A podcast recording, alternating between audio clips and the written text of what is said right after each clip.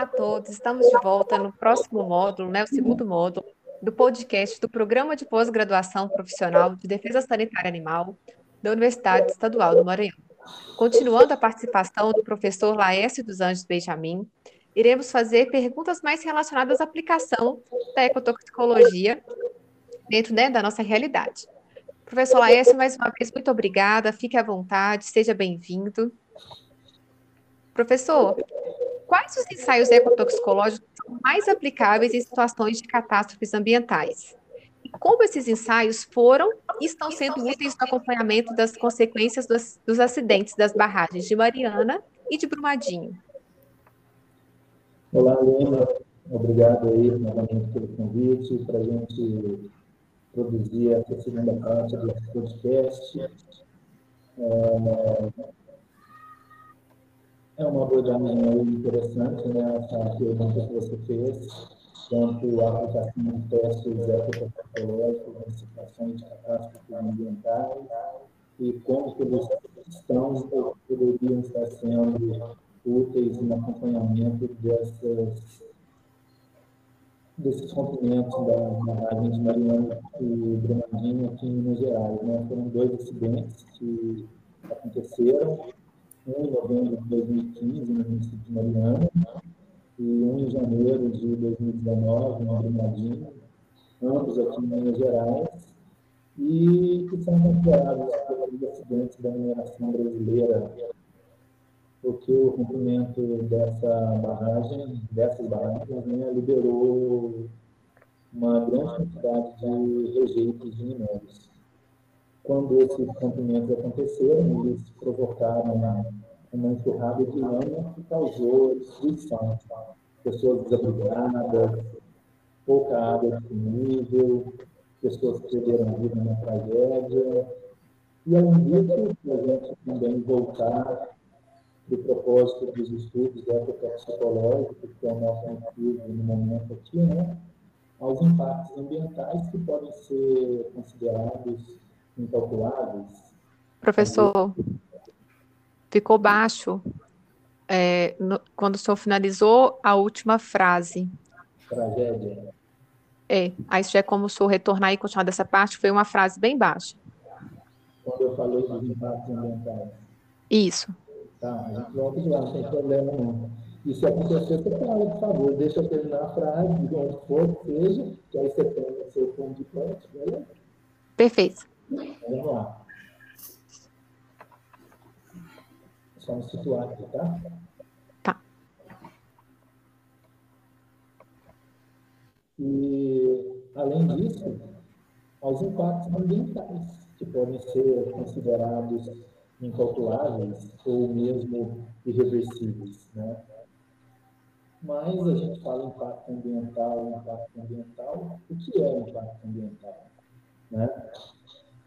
Então, impacto ambiental é considerado como sendo alterações das condições do meio ambiente ou dos elementos ali presentes como consequência de atividades humanas. Esses impactos eles podem manifestar-se, por exemplo, pela poluição de recursos naturais, como solo, água e ar. Ele pode ser manifestado também na destruição de ambientes naturais, na redução e extinção de espécies. E uma outra coisa bastante importante, né, que é o comprometimento de serviços essenciais à vida que são gerados por esses ecossistemas. E muitos outros impactos mais. A gente poderia ter um número bastante grande para citar para vocês de alterações nessas condições. Agora, os impactos ambientais, eles não são somente aqueles causados na natureza em si, mas também muitos desses impactos trazem consequências à vida das pessoas e à economia local. Assim, então, o que a gente pode pensar? Que a ecotoxicologia ela pode ser uma ferramenta de investigação e mensuração desses impactos além de ser uma grande aliada na avaliação da ocorrência dos eventos que impactam o ambiente, seja o solo, seja a água, seja a fauna ou seja a flora. Para que a gente é, desenvolva estudos dessa natureza, nessas situações de catástrofes ambientais, é, alguns elementos devem ser levados, ser levados em consideração, como agente químico que pode produzir um efeito, o sistema biológico com o qual esse agente irá interagir para produzir o efeito, e o efeito resultante que deverá ser diverso ou tóxico do sistema biológico. Por isso que, ao utilizarmos é, os ensaios psicológicos em diferentes níveis tróficos, é muito importante para que a gente possa obter respostas seguras e precisas quanto ao efeito etotoxicológico diante de uma catástrofe ambiental. Os estudos dessa natureza, para que a gente possa ter o que a gente acabou de mencionar, resposta segura e precisa, eles devem empregar nos ensaios é, organismos de níveis tróficos diferentes.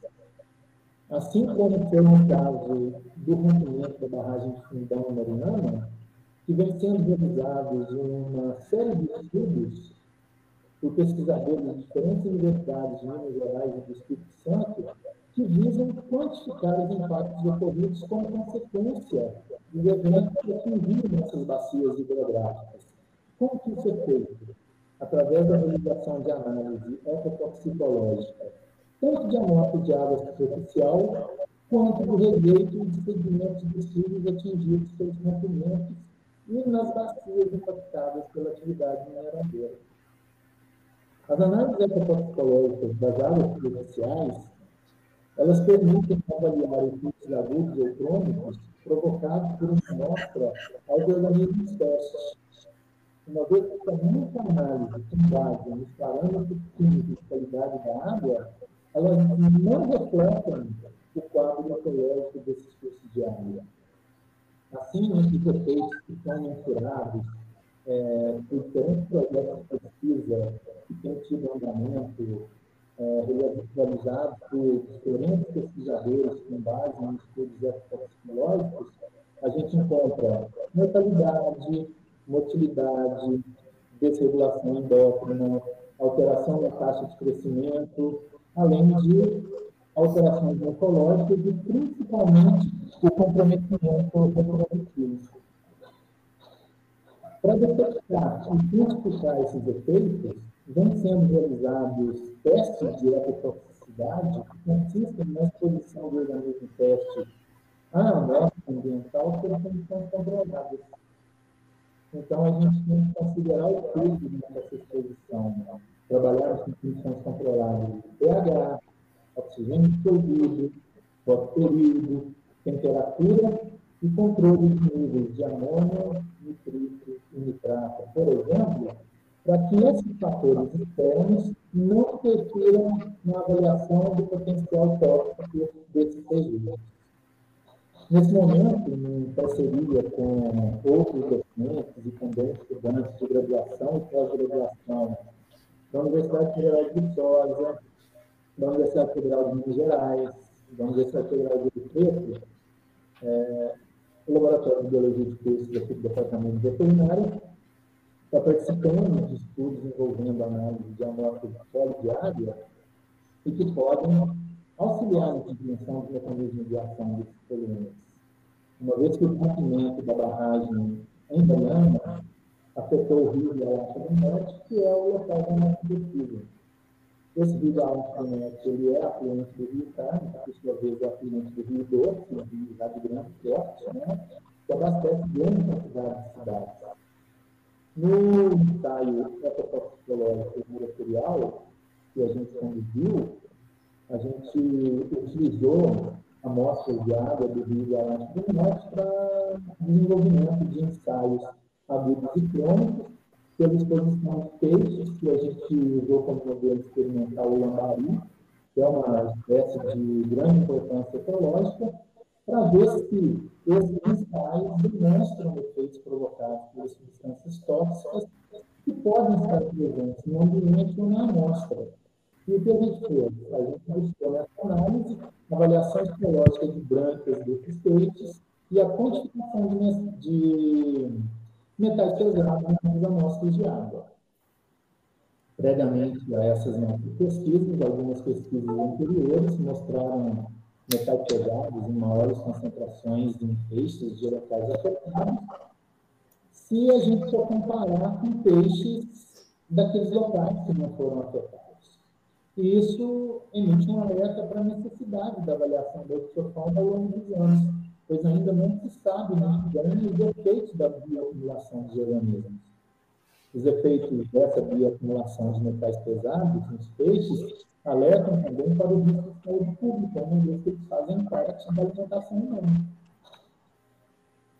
A gente não pode esquecer também que, à medida que a lama atinge os ambientes aquáticos, ela causa mortalidade dos organismos que ali são encontrados, como algas e peixes, por exemplo. Após esse acidente, vários peixes morreram como consequência da falta de oxigênio na água, e o ecossistema desses rios foi completamente afetado. E, consequentemente, é, foram afetados os moradores que beneficiaram da pesca. Para você ter uma ideia, é, Aline, segundo o IEF, é o Instituto Estadual de Floresta, em Minas Gerais, em 2009, os registros indicavam a ocorrência de 71 espécies, espécies de nativos apesar que 11 encontravam-se ameaçados de extinção. E relatado também 28 espécies exóticas na bacia hidrográfica do Rio Com esse acidente, com essa catástrofe ambiental, cinco dessas espécies foram extintas. E as que sobreviveram foram também prejudicadas, de modo que algumas delas estão enquadradas agora como ameaçadas Por outro lado, o que eu gostaria de falar agora, a gente caminha para uma outra vertente da questão técnica científica dentro do laboratório, com a realização dos ensaios toxicológicos, né? A presença das pessoas que foram atingidas por esse desastre ambiental nos processos de avaliação e monitoramento do é importante, uma vez que na avaliação efetiva desse ambiente, ela só poderá ser feita se também forem considerados os saberes das pessoas que vivem nesse local. Isso porque a gente sabe que as, populações desenvolvem ao longo do tempo estratégias próprias para avaliar e monitorar o ambiente em que elas vivem. Né? Estudos recentes, inclusive aqui do laboratório, né, a gente tem dois estudos em áreas infectadas, uma delas é, na região de rompimento da barragem Mariana, a gente pode identificar sete indicadores, ou seja, pelas informações dos moradores da região, sobre qualidade do solo da água, que refletem não só a diversidade, mas também a dinamicidade do conhecimento das populações locais na avaliação do ambiente onde o acidente ocorreu. Então, no caso do rompimento da barragem de Fundão e Mariana, assim como no caso do rompimento da barragem de Brumadinho, é fundamental que as pessoas que foram atingidas participem do desenho de estratégias de monitoramento e avaliação ambiental para que seus saberes possam atuar em prol da transformação da realidade que eles vivem. E assim, a gente pode dizer que essa pesquisa participante ela torna-se indispensável, uma vez que pode colocar a sabedoria e a tradição populares como mediadores do processo de construção de conhecimento e da investigação científica, o que permite que o pesquisador possa colocar os seus dados pela história de todas as pessoas e consiga reconhecer a subjetividade existente dentro da realidade partindo da perspectiva de dentro de cada uma das comunidades que ele vier a obter.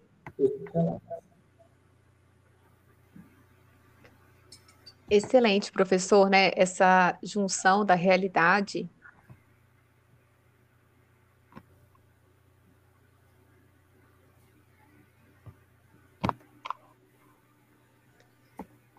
Professor, excelente, né? A junção da, da realidade Peraí, professor, vai ter que cortar. Você não está me ouvindo? Professor? Vocês estão ouvindo a Aline? Sim. Vocês estão vindo? Ah, tá, porque eu não estou. Desculpa atrapalhar então, Aline, perdão. Não, não tem problema. Mas agora o senhor está me ouvindo? Quando você terminar de falar, desculpa, já que eu te interrompi, aí você dá um toque que é minha vez. Tá. Mas você está me ouvindo, Natânia e Arnon? Uai, será que aconteceu? Falem vocês para o professor ver se ele está ouvindo. Oi. Está ouvindo a Natana, professor? Alguém? Peraí, eu vou entrar aqui no Meet rapidinho.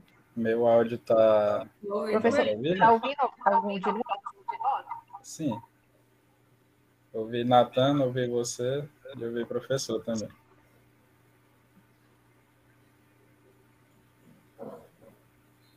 Vamos para a próxima. O professor está nos ouvindo?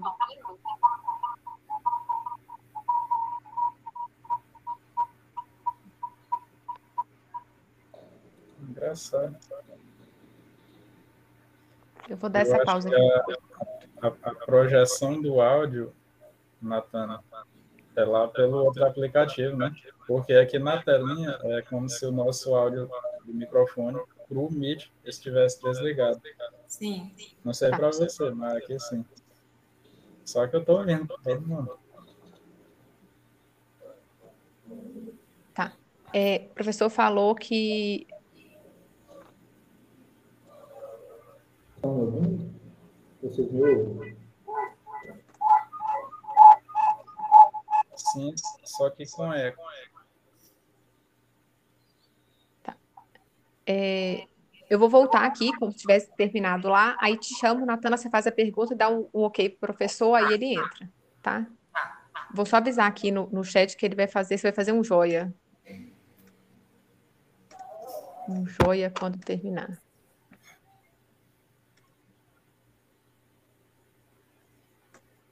Excelente explicação, professor Laércio, juntando a ciência com né, a realidade das pessoas que foram atingidas pela situação né, do rompimento da, das barragens de Brumadinho de Mariana.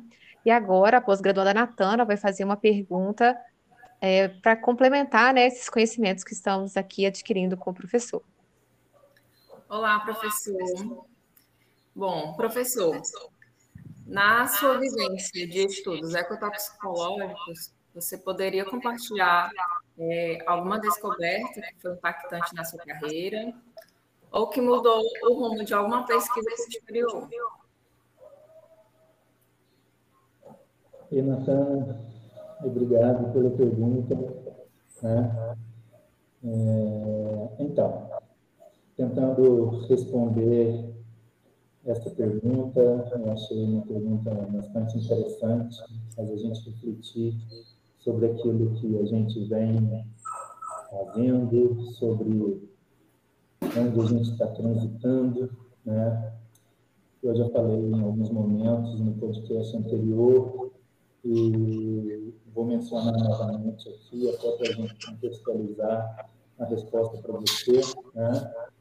Eu sou atualmente coordenador do Laboratório de Biologia de Peixes do Departamento de Veterinário da UFV. E as pesquisas de ecotoxicologia desenvolvidas e em desenvolvimento no laboratório, como o próprio nome do laboratório diz, elas utilizam peixes como modelo experimental. Assim, a gente realiza os nossos estudos de ecotoxicologia aquática. Mas aí eu pergunto, né? Por que é tão importante monitorar alterações em peixes quando desejamos detectar a presença ou efeito de uma substância tóxica em um ambiente aquático? Esse tipo de estudo é, é recomendado porque não é possível extrapolar o efeito tóxico de uma substância sobre organismos de uma determinada espécie para organismos de outras espécies. Então, um ensaio para um determinado produto químico em uma determinada espécie, ele pode não corresponder em uma outra espécie. Ele pode não corresponder quando você usa concentrações diferentes do mesmo produto em diferentes espécies. Mas, voltando né, à sua pergunta, eu fiz esse preâmbulo para a gente poder situar um pouco, no decorrer dos experimentos de ecotoxicologia implantados no laboratório, num desses estudos, a gente empregou um produto xenobiótico. O que é um xenobiótico? Xenobiótico é um composto químico não pertencente a um organismo ou um sistema biológico, mas que de alguma forma esse produto está. Xenobiótico ele é produzido pela indústria ou pela natureza por meio de vegetais ou fungos que podem ser enquadrados em diversas categorias, como, por exemplo, pesticidas agrícolas, inseticidas, aditivos de plástico, produtos de limpeza, fármacos, metais pesados, entre vários outros. Né? A gente teria uma grande quantidade de exemplos para deixar para vocês. Mas retornando mais uma vez ao foco, né? No nosso ensaio experimental com esse sistema biótico, ao avaliarmos os testículos do peixe, que foi o modelo experimental, nós encontramos ovócitos entremeados às células germinativas testiculares. Esse talvez tenha sido o resultado mais impactante das nossas pesquisas. E essa observação que eu faço aqui, Natana, ela vai de encontro ao que a literatura relata, que esses produtos xenobióticos eles atuam como desreguladores endócrinos. O que são os desreguladores endócrinos? São substâncias ou misturas de substâncias exógenas presentes no ambiente, que podem ser naturais ou sintéticas, que podem alterar uma ou várias funções do sistema endócrino. O que é o sistema endócrino? É aquele que produz os hormônios do corpo do animal. Então, com a alteração desse sistema endócrino, podem ocorrer efeitos adversos sobre a saúde do animal. Esses xenobióticos, ao atuarem no organismo do macho, eles simulam a ação de estrógenos, podendo comprometer a reprodução desses animais e, consequentemente, a sobrevivência das espécies e, quem sabe, a biodiversidade do planeta. Além disso, né, dentro de algum estudo né, de importância do laboratório, a gente não pode deixar de dizer também de experimentos que foram é, conduzidos em propriedades rurais. E a gente trabalhou é, em propriedades com dois sistemas distintos de manejo produtivo.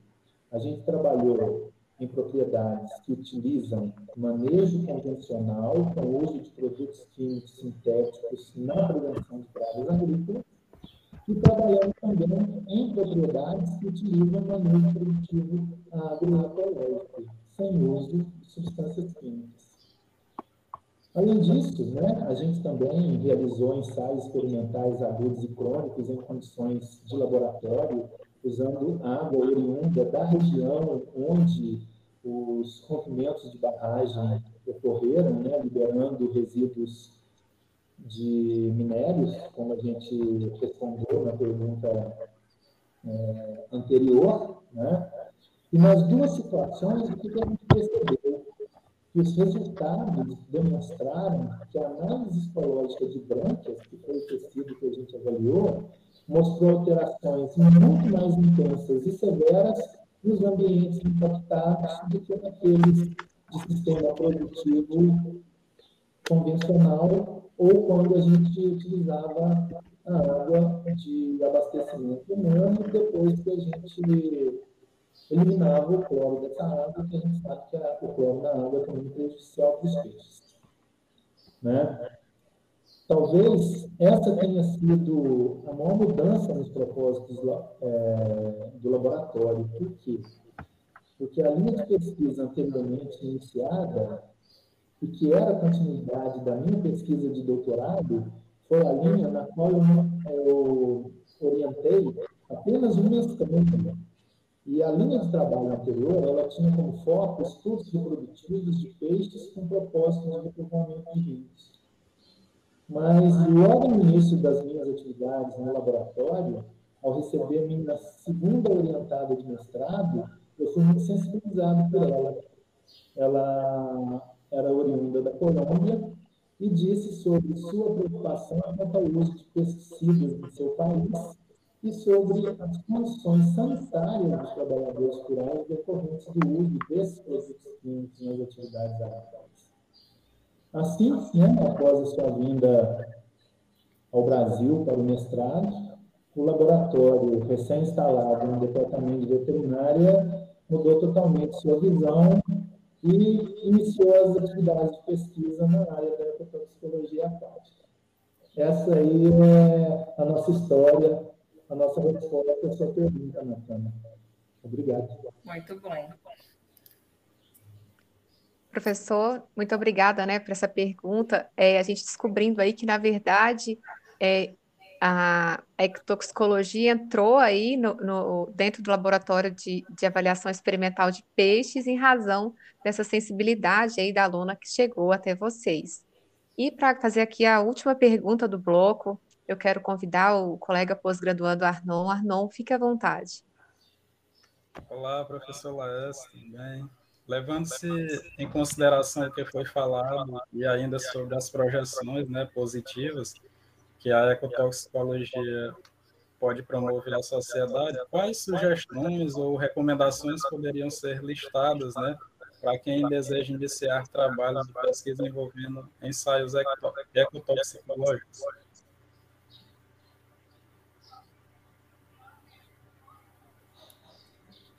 Bom, é, acho uma pergunta bastante interessante, porque quando eu me propus e me sensibilizei com a proposta da minha estudante, é,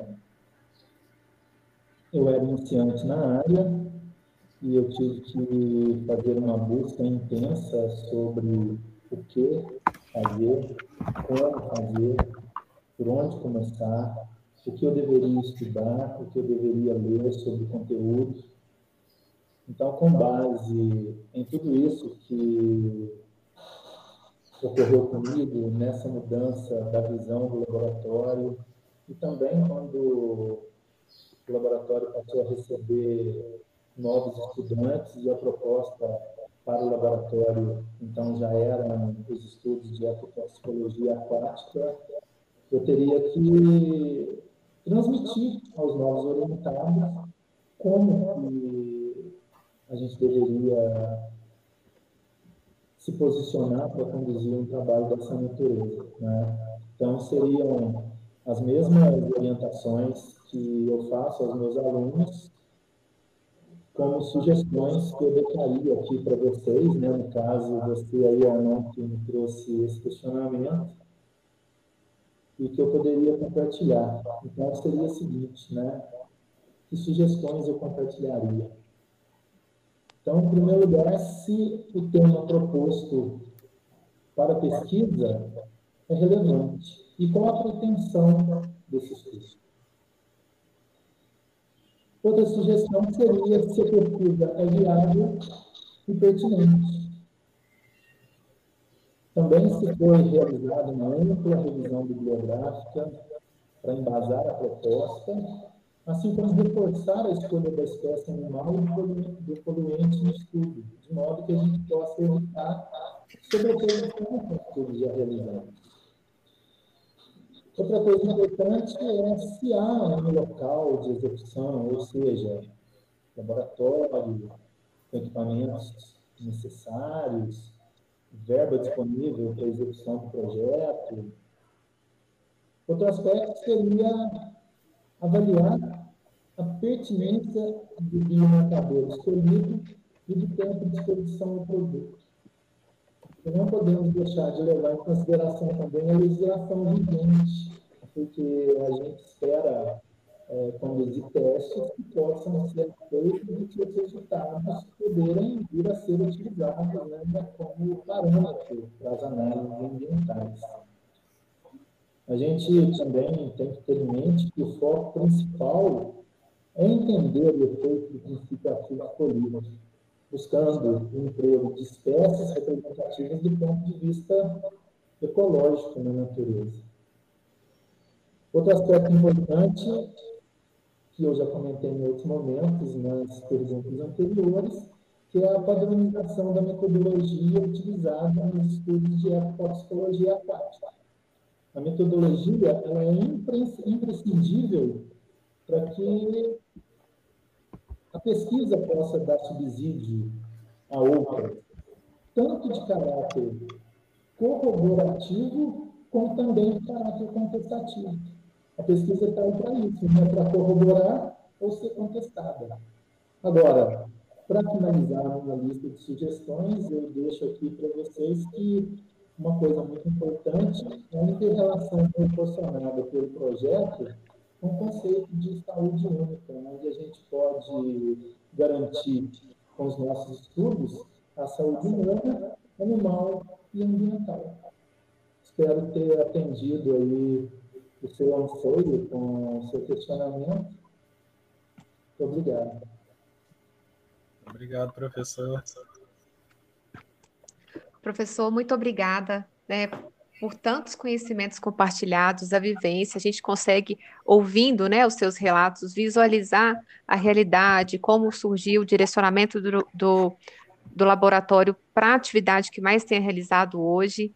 E eu quero aqui, em nome do programa de pós-graduação profissional em defesa sanitária animal da UEMA, agradecer a disponibilidade de estar conosco aqui fazendo esse material muito rico. Quem quiser ter acesso a mais materiais, acessem as redes da Universidade Federal de Viçosa, do laboratório, entrem em contato com a, com a Universidade Estadual do Maranhão para ter esses acessos. É, aproveitem essa riqueza de trabalhos, de detalhes aí, juntando a sociedade, os impactos nela e a ciência. Professor Laércio, muitíssimo obrigado pela disponibilidade e até um próximo contato, se Deus quiser. Eu Gostaria de agradecer a Aline, Arnon, Wendel, Erlane, Natana, pelo convite. Né? Esse convite foi proporcional. proporcional. Nossa, hoje eu estou ouvindo falar. Vou começar de novo, tá? Aí você pode essa parte. Bem, Aline, Arnon, Wendel, Elane, Natana, eu gostaria de agradecer a vocês esse convite para a participação aqui nesse podcast. Eu acho que foi um convite que foi oportunizado pela participação em uma aula com vocês na disciplina do programa de pós-graduação em defesa sanitária animal da medicina veterinária e da UEMA. É, e gostaria de agradecer até porque tudo isso aconteceu aqui hoje pelos contatos que eu já tenho há mais tempo com professores aí da universidade e a gente tem trabalhado junto de várias formas, né? Particularmente as professoras Débora e Rai. E também não posso esquecer de mencionar o professor José Gomes, da medicina veterinária, que foi pelo primeiro convite que ele me fez para estar aí em São Luís, numa semana acadêmica das ciências agrárias, e todos os trabalhos que a gente tem realizado hoje, né, graças ao convite dele, é que todos esses trabalhos têm acontecido. Então, muito obrigado, professor Zé Gomes, professora Débora, pelos convites aí sempre me chegam, professora Rai, da Biologia, e a vocês, então, estudantes do programa, e particularmente a você, Aline, pelo nosso reencontro também, depois de anos, haja visto que você também foi nosso estudante de graduação aqui no UFV. É um prazer rever sempre nossos ex-alunos e ter a oportunidade de conhecer vocês que estão aí com a gente hoje, mas que já convivemos no momento prévio também. Muito obrigado. Professor, muito obrigada. Por aqui encerramos nosso podcast. Fiquem ligados no nosso canal e aproveitem os conhecimentos. Até um próximo momento. Tchau, tchau.